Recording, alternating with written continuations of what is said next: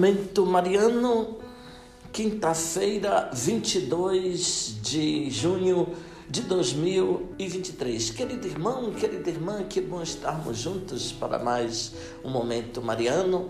Aqui fala Dom Josafá Menezes da Silva, arcebispo de Vitória da Conquista. Agradeço a sua companhia hoje, 22 de junho de 2023. Ouvinte, leio um trecho do tratado sobre a oração do Senhor de São Cipriano, bispo e mártir no século III.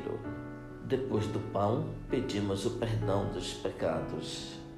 Continuando a oração, fazemos o pedido: o pão nosso de cada dia nos dai hoje.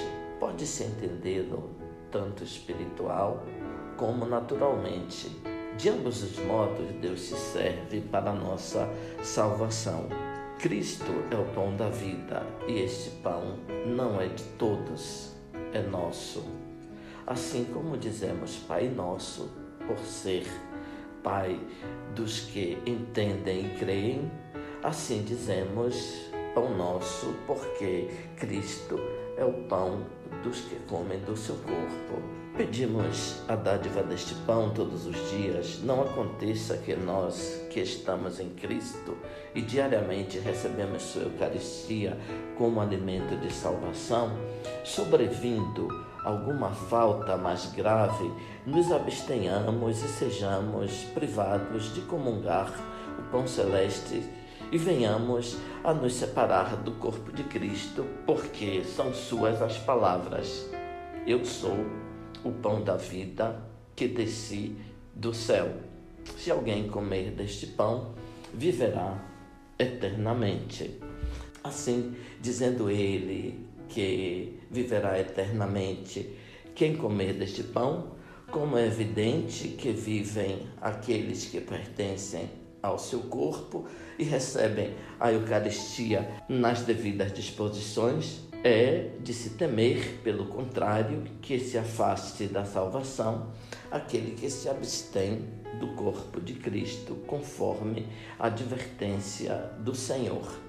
Se não comerdes da carne do Filho do Homem e não beberdes de seu sangue, não tereis a vida em vós. Quão necessária, providencial e salvadora a advertência de sermos pecadores e obrigados a rogar a Deus pelos pecados. Porque quando recorre à indulgência de Deus, a alma se lembra de sua condição, para que ninguém esteja contente consigo mesmo, como se fosse inocente, e pela soberba se perca mais completamente quando se lhe ordena pedir todos os dias perdão pelos pecados. Cada um toma consciência de que peca diariamente. Assim também São João em sua carta nos adverte: se dissermos que não temos pecado, enganamos-nos a nós mesmos e a verdade não estará em nós. Ó oh Deus, força daqueles que esperam em vós, sede favorável ao nosso apelo. E como nada podemos em nossa fraqueza, dai-nos sempre socorro da vossa graça, para que possamos querer e agir conforme vossa vontade, seguindo os vossos mandamentos. Por Cristo, nosso Senhor. Amém. Abençoe-vos, Deus Todo-Poderoso, Pai, Filho, Espírito Santo. Amém. Ouvinte, louvado seja nosso Senhor Jesus Cristo, para sempre seja louvado.